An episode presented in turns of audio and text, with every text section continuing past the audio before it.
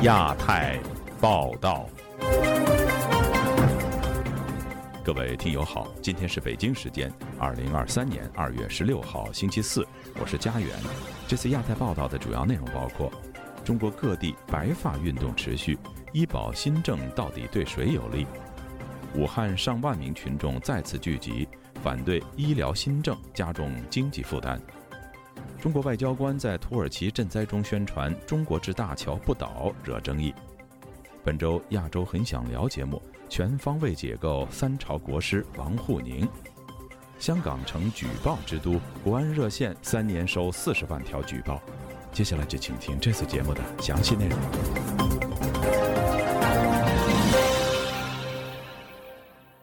二月十五号，中国的武汉和大连有大量民众聚集，再度爆发抗议当局医保改革措施的所谓“白发运动”。同时，网络上也出现了为官方医改进行辩护的文章，说老年人群体是本轮医保改革的最大受益人，并说他们是被谣言蛊惑上街的。中国这波医保改革从长远来说，对老百姓真的有利吗？以下是本台记者凯迪的报道。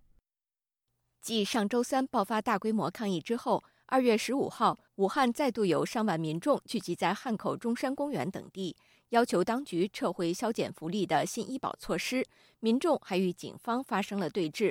与此同时，有消息显示，辽宁大连的数千退休老人周三也聚集在人民广场政府大楼前，对地方政府缩减医保福利表示抗议。有人还遭到警方逮捕，被押上巴士。本轮抗议也是从去年十一月末中国部分城市爆发“白纸运动”以来最大规模的民众抗争活动。有媒体把这一波的抗争维权集会称为“白发运动”。据中国官方和媒体报道，目前中国各地政府都在陆续推进所谓医保政策调整，其目的何在呢？一改就是减轻了医保基金的压力。中国红十字基金会大病救助专案前高管任瑞红告诉本台。这次的医保改革是官方在三年疫情封控后采取的措施，明显感觉是医保基金不够用了，因为各省的抗疫支出大部分都是从医保基金里付出的。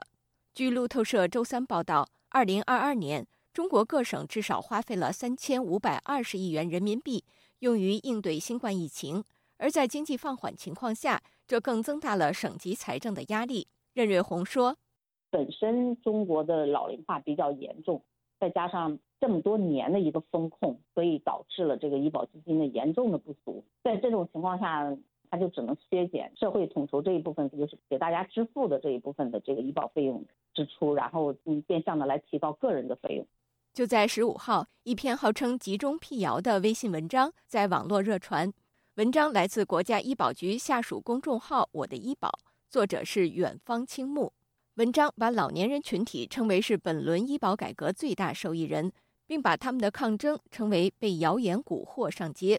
文章还试图为官方医保改革后减少打入个人账户资金而增多打入大病统筹的钱的做法进行辩解，称原有做法导致大量资金沉淀在医保个人账户后被人大规模挪用，这就失去了医保医疗互助的初衷。文章还以武汉市政策为例。指规则出台后，很多人都能感受到医保的存在了，因为终于体会了一次报销的感觉。针对官方的医改，中国红十字基金会大病救助专案前高管任瑞红有不同看法。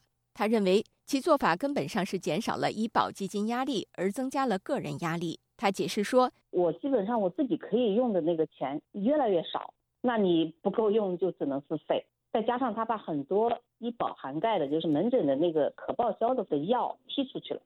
从目前中国各地的抗议活动来看，很多参与者都是老年人，这显然也与老年人多患有慢性疾病而受到医保改革影响最大有关。以上是自由亚洲电台记者凯迪华盛顿报道。中国有句俗语啊，凡是钱能够解决的事都不是大事，但没有钱的确是一件大事。武汉的医保系统应该是缺钱了，所以才削减退休人员的医保补贴，从而引发民众的抗议。武汉市上万民众本周三聚集在中山公园以及解放大道游行示威，要求当局撤回医疗新政。抗议者高唱“团结就是力量”，参与者还包括退休工人和武汉市民。他们抱怨医疗补贴被削减，经济负担加重。详情，请听记者古婷的报道。周三上午八点多，武汉再度发生大规模示威游行。我省武汉市，二零二三二零二三年二月十五号，为医保改革，看这里维权的人山人海。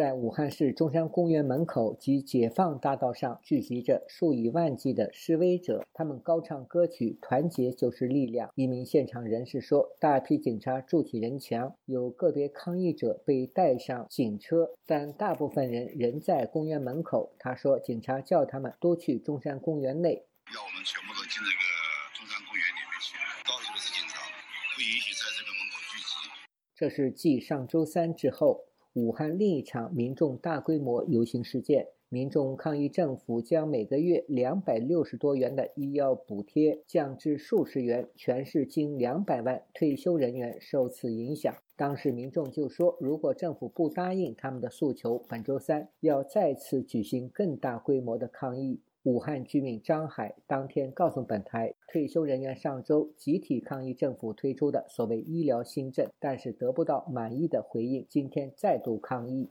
从昨天晚上开始，武汉这边就有很多人明很明确说，不要到中山公园。不要到那个首义路这两个地方去。今天上午的话，武汉有很多小区都被封住了，但是也有很多人还是出来了，到了抗议现场，准备是在这个地方集结后，沿着什么长江大桥啊，这个呃这一带呃游行的。张海说，当地去了很多警察，同时关闭了多个地铁站的出入口。武汉居民张强说，当天游行的规模比一周前更大，警察早有准备，但没有采取激烈行动。可能被稳稳控了啊，我们就被稳控了。一般都在解放大道中山公园周边嘛，严阵以待。到之所以周三民众的抗议情绪更为激烈，张先生还说，受政府医疗新政影响的不仅仅是退休人员，就连普通居民的医疗费也被收缩。我们交四百医疗的，他现在没钱打到那个账号里面了，就没钱买药了，非要看门诊，非要消费掉。以前可以有一百多的一百多的反馈，现在不反馈了。钱本来就可以灵活买药的，就非得大医院去做门诊，买药的钱都没有了。武汉个体户马永年对记者说：“这次医疗新政，广州也在搞，但受到大多数人反对，被迫停止。而武汉的官员想争取中央表扬，归根结底是医保基金没钱了。”今天人多，把路都封了，上万人是有的。因为居民有意见，广州已经不执行了这个新政，但是武汉市非要进行。我我肯定受影响。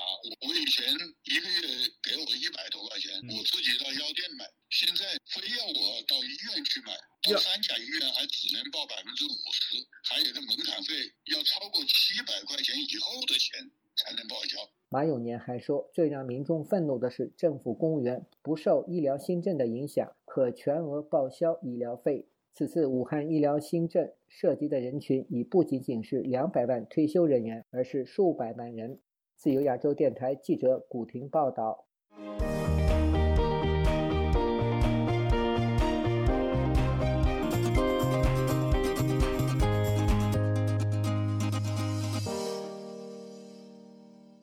土耳其和叙利亚发生大地震一个多星期以来，已经累计造成超过四万人死亡。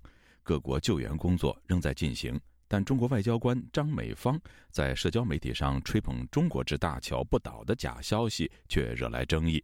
研究者也发现，中国加大力度宣传负责任大国的官方叙事，但影响力仍待观察。以下是本台记者唐佳杰的报道：二月十三日，中国驻贝尔法斯特总领事张美芳在推特上发布一部土耳其一九一五恰纳卡莱大桥的影片。写道：中国在土耳其建造的吊桥抗住了地震，并附上中国技术的标签。影片中的文字写道：蜀道集团下属的四川路桥公司是唯一参与世界上最长跨度悬索桥建设的中资企业。中国外交官分享的是一则假消息。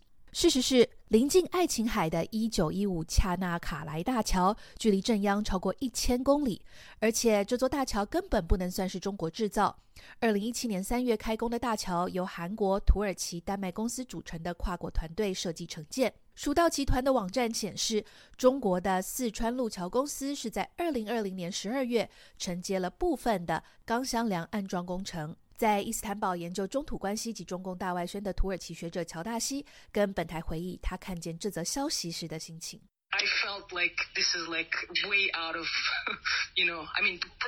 我当下感觉这种政治宣传实在是过头了，这已经超越了公关或是广告的操作。土耳其的新闻主播涅夫·西蒙古也在节目上批评中共忙着政治宣传的做法。他还挖苦宣传影片里的配乐，他说：“中国与土耳其这类威权国家对音乐的品味一样差。”张美芳在发文十多个小时后删去了帖子，张美芳并没有对删文做出任何解释。荷兰裔的汉学家可小曼在他创建的英文网站挖藏微博追踪中国社交媒体平台的动态。他发现，中国官方媒体在叙利亚、土耳其地震后很快动了起来，并把中国在当地的救援行动描绘成负责任大国、中国技术等叙事。全力驰援，中国力量在行动。遇到困难的时候，你能向祖国求助？乔达西说，或许中国政府正在地震中看到了重新塑造软实力的机会。尽管中土官方的关系良好，但土耳其公众长期对中国的负面看法，对中国的信息宣传形成了一种不利的媒体环境。皮尤研究中心二零零五年至二零一九年在土耳其进行的民意调查发现，至少百分之六十的土耳其公众对中国持怀疑的态度。在这种舆论环境下，一部土耳其地震灾民指控中国国营媒体记者给钱，试图引导受访者批评土耳其政府的影片在网络传开。这个灾民在影片中强调，他爱自己的国家，绝不会说政府坏话。本台试图联系最早将影片上传至社交媒体的土耳其记者埃尔坎，但至截稿没有回应。几位受访的土耳其学者则对此部影片的真实性存疑。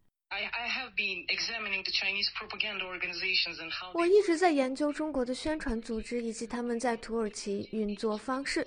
我无法想象任何中国记者会试图说服任何人发表反对土耳其政府的言论。乔大西的研究发现，过去几年中国政府一直在当地努力寻求媒体协力者，并遵守着土耳其的媒体规则，希望拓展支持中国的声音。在他看来，这部影片的操作极不寻常。追踪社交媒体操控的土耳其裔学者、印第安纳大学研究员埃尔马斯博士追查数据后也发现，中共所推广的大外宣，目前看来在土耳其并没有太大的影响力。包含张美芳发推的大桥宣传，也是一下就被许多土耳其网友嘲讽以及推翻。一些中国网友也不买账。截至二月十五日，记者还能在中国的社交媒体平台看到对这座中国之大桥强震不倒的宣传影片。得到最多点赞的评论这么写道：“相当于四川地震，湖北、湖南的房子桥梁不倒。现在的新闻能不能实在些？”自由亚洲电台记者唐佳杰华盛顿报道。台湾国民党副主席夏立言访问大陆，与中共中央政治局常委王沪宁会面。即将接掌全国政协主席的王沪宁提出所谓“新时代党解决台湾问题的总体方略”，引起各界关注。王沪宁曾为中共三位领导人提出理论思想，被称为“三朝国师”。本台亚洲很想聊》节目分析这位国师的核心思想，以及他为什么被称为“感情和政治的渣男”。以下是本台记者黄春梅发自台北的报道：江泽民的三个代表、胡锦涛的科学发展观以及习近平的新时代中国特色社会主义，都出自王沪宁之手。王沪宁从国际关系学者步步高升，跻身中南海权力中心。国际问题专家汪浩在《亚洲很想聊》节目中调侃，先后娶了四个老婆的王沪宁。汪浩细数王沪宁在大学时期娶了第一任爱人，八零年代进入上海复旦大学后娶了同校国际关系的学者当第二任妻子，被江泽民提拔到北京进了中南海，婚后再娶年纪小他一轮的博士生。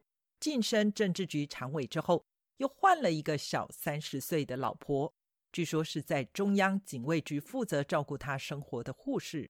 一路升官啊，然后老婆就越来越年轻啊，从同龄的到小十二岁的到小三十岁的这样一个过程，所以我觉得他在两性关系上当然是呃比较渣男的。不只是在感情上，汪浩认为王沪宁在政治上也是渣男。他解释。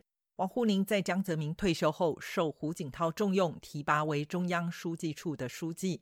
但是在二十大，令人印象深刻的一幕，胡锦涛被习近平下令从主席台带走，栗战书想起身扶胡，被在旁的王沪宁拉了一把回来。对这种处事待人的态度啊，我觉得这是忘恩负义啊，莫此为甚了。对这个，我觉得是政治渣男的表现。可见这个人的性格，就是他。绝对的利己主义，毫无诚信。王沪宁为何深得三朝领导人的信赖？要追溯到江泽民接下邓小平强人领导的棒子，推动改革开放，让私有制取得合法地位，形同对马列主义、毛泽东思想的自我否定。江泽民需要相应的理论，于是曾庆红引进王沪宁，为江泽民打造“三个代表”。前国大代表黄鹏少在节目说道：“有人却苦守他。”就说啊，毛泽东啊，代表的是工农乞丐；这个邓小平代表的是地富反坏；江泽民代表的是贪污腐败。从胡锦涛进入习近平时代，王沪宁为习近平提出四个自信、两个确立、两个维护、一个核心，也就是以习近平为核心的党领导。他唯一的思想核心就是帮国家领导人定身制新衣裳。黄鹏少话锋一转，提到国民党副主席夏立言近日访中，与五个多月前有天差地别的待遇。上次只见着了国台办副主任陈元峰，这一次由王沪宁亲自在人民大会堂接见，有其政治意涵。他提醒，中国如今面临外资、台资出走，经济就业问题恶化，这和九零年代中国因六四事件受到国际抵制情况相似。当年靠着台商书写才有今日成就。如今，中共放下战狼思维，换了新指导思想，又喊和平、开放交流，无非是希望台资向九零年代重新回流，解决中国内部的矛盾。自由亚洲电台记者黄春梅台北报道。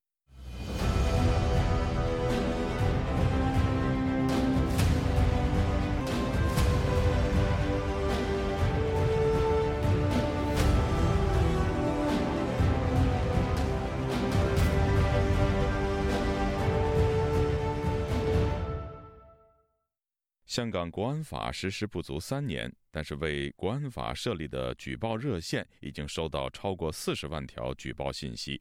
另外，半年内，香港警方收到超过一万件反恐举报。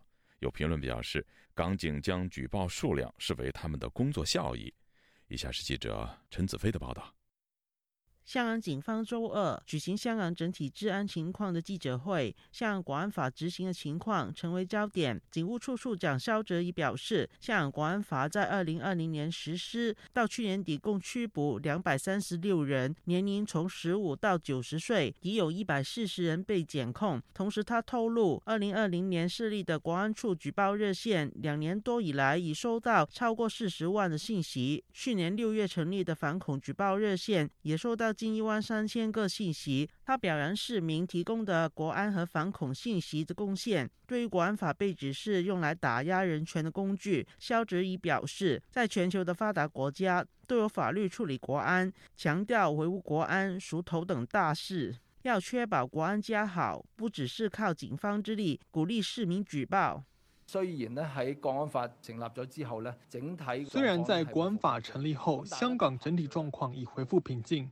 但不排除本土恐怖主义地下化，有些人会用软对抗的方式，尝试在线上线下从事煽动行为，单靠警方绝对不足够，希望能建立全民反恐见疑即报的意识，市民发现有可疑的，都要尽快通知警方。香港立法会法律界前议员郭荣亨表示，国安举报热线数据可以视为衡量白色恐怖严重程度的指标。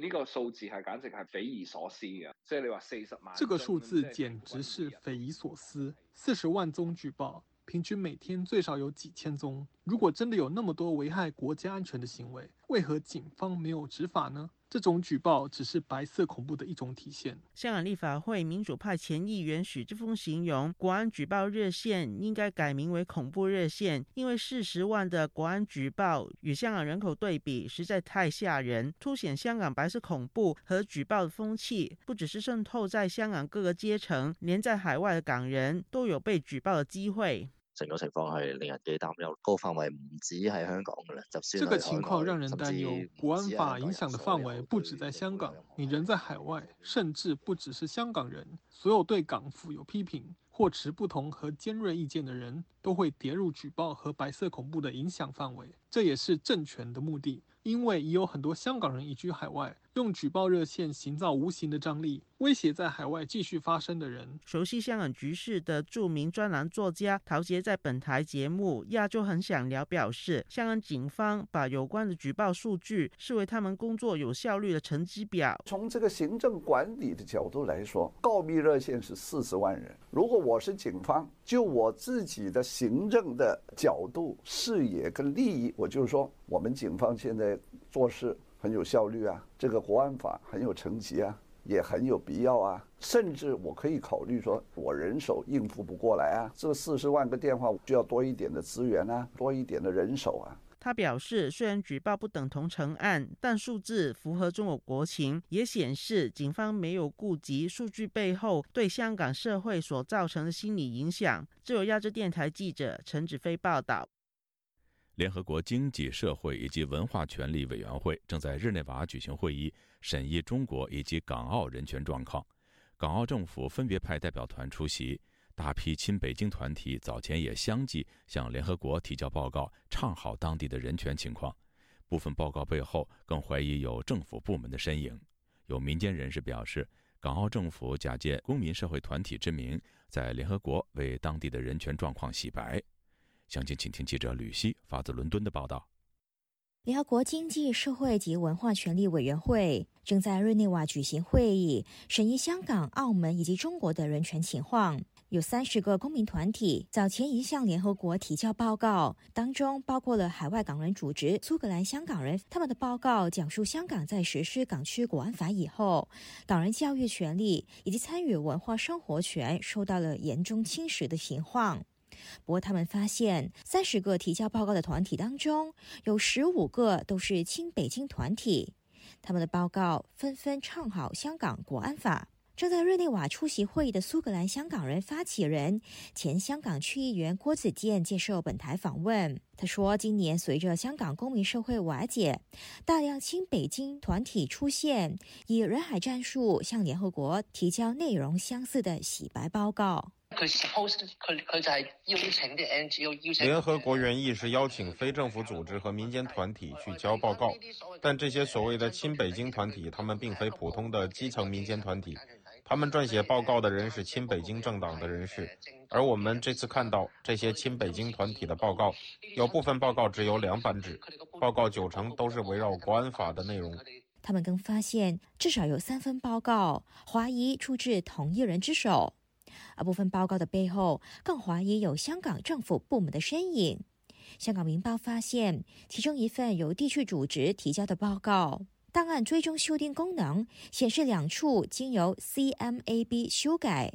与香港政治及内地事务局英文缩写相同，博局方否认参与撰写报告。今年有四个团体就澳门的亲社文状况向联合国提交报告，当中三个都是亲北京团体，其中两个组织的报告档案作者一栏名字同为 Betty l e m o n Chi。本台翻查澳门警务局过去的公报，有一位英文名为 Lam Mon Chi，中文名字是林梦芝的人士，曾经任职澳门国际法事务办公室以及法务局，是高级公务员。正在日内瓦出席会议的澳门涉外人士周庭熙认为，外界有合理理由怀疑澳门政府直接向亲北京团体提供报告的初稿。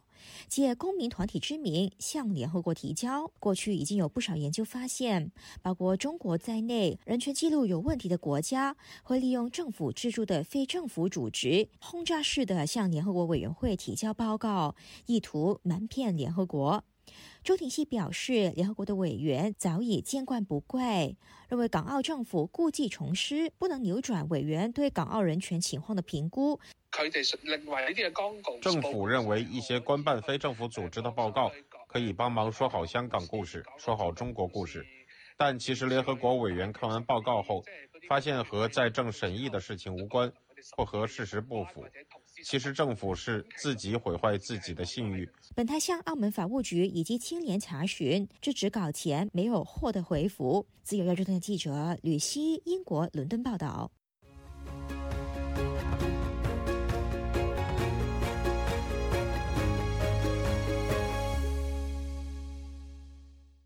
美中关系近年来因为贸易、科技战、台湾、南海主权、香港、新疆和西藏人权等议题变得日趋紧张。近期，中国间谍气球飞入美国空域后，又使美中矛盾更加激化。外界关注美国将如何应对当前的紧张局势，美中的大国竞争关系又将如何发展？请听本台记者唐媛媛的报道。本周三，华盛顿智库布鲁金斯学会举办研讨会。会上，学者对美国副国务卿温迪·谢尔曼进行专访。会中，谢尔曼对间谍气球事件进行回应。谢尔曼表示，气球事件是中国对美国主权的侵犯。谢尔曼说道：“We made it clear，我们清楚地向中国高级官员表明，我们无法接受间谍气球进入美国空域。”上周五，美国商务部制裁了六家与解放军航太计划有关的中国公司。这些公司和太空梭以及气球的建造有关系。美国政府的目标很明确，我们会尽最大努力保护美国人民的安全。间谍气球事件不断发酵，中国外交部本周一表示，2022年美国气球也多次入侵中国领空。对此，谢尔曼强硬回应道：“中国的指控完全不是事实，美国政府没有对中国释放气球。”会上，谢尔曼指责中国在南海从事侵略性行为，在香港、新疆及西藏进行人权迫害，对台湾进行军事与经济胁迫。谢尔曼指出，美国意识到中国是当前在世界上唯一一个有手段也有意愿改变现行国际秩序的国家。中国政府当然有选择偏好体制的权利。但是中国不能逼迫所有人奉行跟中国一样的体制。针对台湾问题，谢尔曼强调，美方反对两岸任何一方片面改变台海现状，同时美国会致力于维持台海的和平稳定。谢尔曼说，Our policy has not changed。美国的一中政策没有改变，是中国胁迫台湾的力度改变了。所以，我们会持续帮助台湾，确保台湾有充足的自卫能力。同时，谢尔曼也呼吁中国不要以美国国会议员拜访台湾为借口，趁机对台湾使用武力。自由亚洲电台记者唐媛媛，华盛顿报道。听众朋友，接下来我们再关注几条其他方面的消息。据中央社十五号发自东京的报道，有日本民众日前目击到日本上空出现气球形状的飞行物。日本防卫省十四号晚间宣布，强烈推定是中国释放的无人侦察用气球已经透过外交管道进行交涉。此外，二零二二年一月，日本海上自卫队反潜机在九州西方公海上也发现过不明身份的气球。而关于无人侦察气球飞到日本时的应对措施，日本政府在自民党十五号召开的国防小组联席会议上对该党透露。考虑放宽针对侵犯领空的飞机等使用武器的条件。另外，日本共同社二月十五号报道，日本政府相关人士十五号透露，日本政府二零二三年度将着手在青森、大分两县的自卫队设施内新设共四栋大型弹药库。为了加强自卫队的持续战斗能力，日本政府计划在二零二三年度起五年内增设共七十栋左右的弹药库。美国白宫日前表示，到目前为止，美国没有证据表明本月被击落的三个不明飞行物与中国或任何外国间谍计划有关。法新社十四号引述美国国安会发言人科比说：“美国到目前为止还没有看到任何迹象表明这三个物体是中国间谍气球计划的一部分。”中国独立记者黄雪琴与职业病权益倡导者王建兵被捕消失五百多天。最新消息指，黄雪琴疑似遭到看守所长期不当对待，出现身心健康状况恶化的迹象。另据海外维权网十四号披露，甘肃维权人士龙克海去年七月三十号因关注常委平案而被以涉嫌寻衅滋事罪刑事拘留。去年十二月二十八号，当地法院判处龙克海有期徒刑两年，刑期至二零二四年七月二十九号。各位听众，这次的亚太报道播送完了，谢谢收听。再会。